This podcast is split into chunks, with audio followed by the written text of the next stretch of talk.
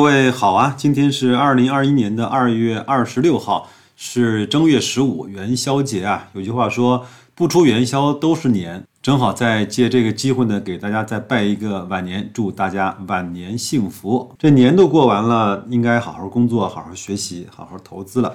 那我们今天呢，继续来把段永平的那篇访谈录的不为清单后面的三条给大家分享完。第六条呢，叫不频繁决策啊，英文叫 less is more，就是少即是多。他前面讲了，就是快即是慢啊。段永平说，不要一年做二十个决策，你一定会出错的。最好的状态是一辈子来做二十个决策。有一个网友呢问他一个问题啊，他说：“作为普通人而不是专业的投资者，能力圈肯定是比较小的，能看懂的行业和企业肯定不多。这样的情况下，在低价买进的机会会更少。对于我们来说，难道价值投资就是做等待吗？”段永平是这么回复的啊，他说：“不是任何人每一天都会有机会的，好像老八说过。”一个人一生当中能有四五次绝佳的机会就不错了。关键的是，当机会来临的时候，你是否能够抓得住？你说的等待呢，也是一个非常好的理解。每个人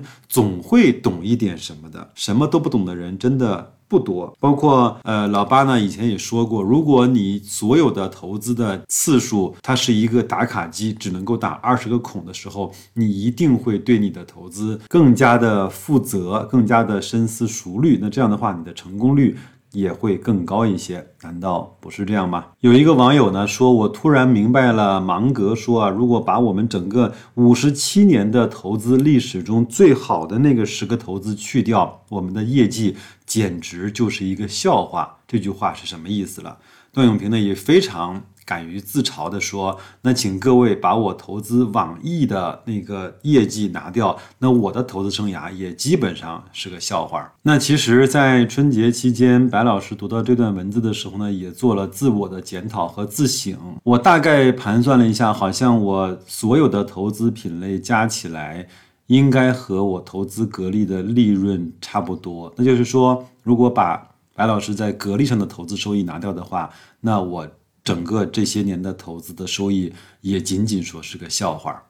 我也自嘲一下，好不好？所以呢，在这样的情况下，每次想去开新仓、想去买新的股票的时候，或者是想去买新的投资品类的时候，我都会问一问自己：你行不行啊？在心中那个小魔鬼呢，有时候会防止你去做一些冲动的错事儿，我觉得也挺好的。第七点呢，是不做短期的投资。这一点呢，其实也没什么好说的。段永平只说了一句话，他说。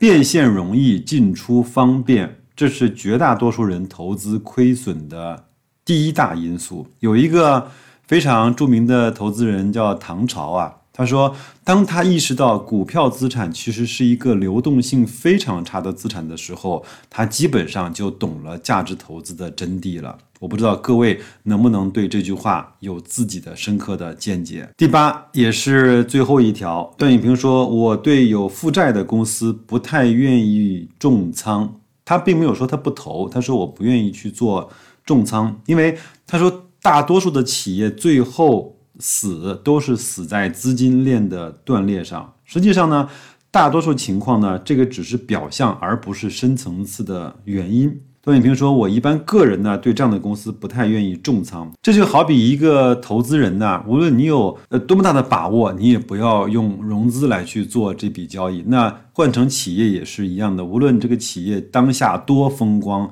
你也不要用那么高的负债去做经营。当然，它这个负债，我的理解是有息负债。”前面那些恒大呀，包括像碧桂园啊这样的这种高负债、高杠杆的这样的房地产的公司，在当年真的是呃生死一线间啊。我们看到恒大为什么从十几二十块跌到了几块钱，当然它后来。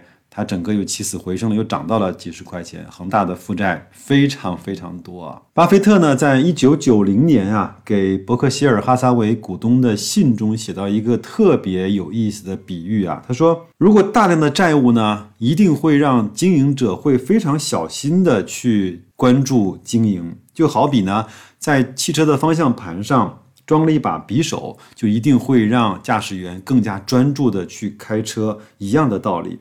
我们承认这种集中、这种专注呢，可能会让一个企业更好，但是我们也知道这件事情的背面就是，一旦汽车碰上一个即使是最小的水坑，或者是一点油，或者是冰的话，将会导致一场不必要的灾难。听完了这个比方和例子，我们应该就知道。负债经营在企业中是一个什么样的状况了？最后呢，我们再来看一看段永平是如何来看待自己犯过的那些错误啊。段永平说：“其实我最大的财富就是我犯过的这些错误。”巴菲特也是，他说：“你如果想提高你的认知能力，忘记你过去犯的错误是坚决不可以的。”但是段永平呢又说：“很多的人呢会对错误有不同的归因和不同的反应。”他想起来一个故事，那些小偷啊被抓到之后，他满脑子都是想的如何来改进他偷盗的技术，而下一次不被抓到，而不是去想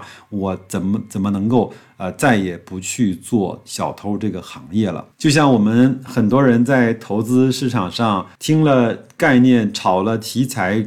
跟了庄股导致亏损之后，他下一次一定说：“我能不能早点进，早点出，不要被他们收割韭菜？我能不能去收割别人？而不是说像这样类的投资方式，我就不用像这样的投资的标的，我就不碰。”当然，老段呢非常清楚人性啊，他说：“能够从自己的错误中吸收教训，已经很了不起了。”能够从别人的错误中吸收教训，那都是天才啊！好的，这就是这一期非常简短，我又认为非常深刻的复听值得的不为清单的后三条。各位，你有你的不为清单吗？你在整个你的能力圈和认知能力圈的这个过程中，你有什么样的心得呢？可以在我的后台留言，也可以加白老师的微信，都说我像白老师的首拼字母来进行更深入的沟通。那就这样吧，祝各位生活愉快，投资顺利，再见。我的夏天，听不见的宣言重复过很多年。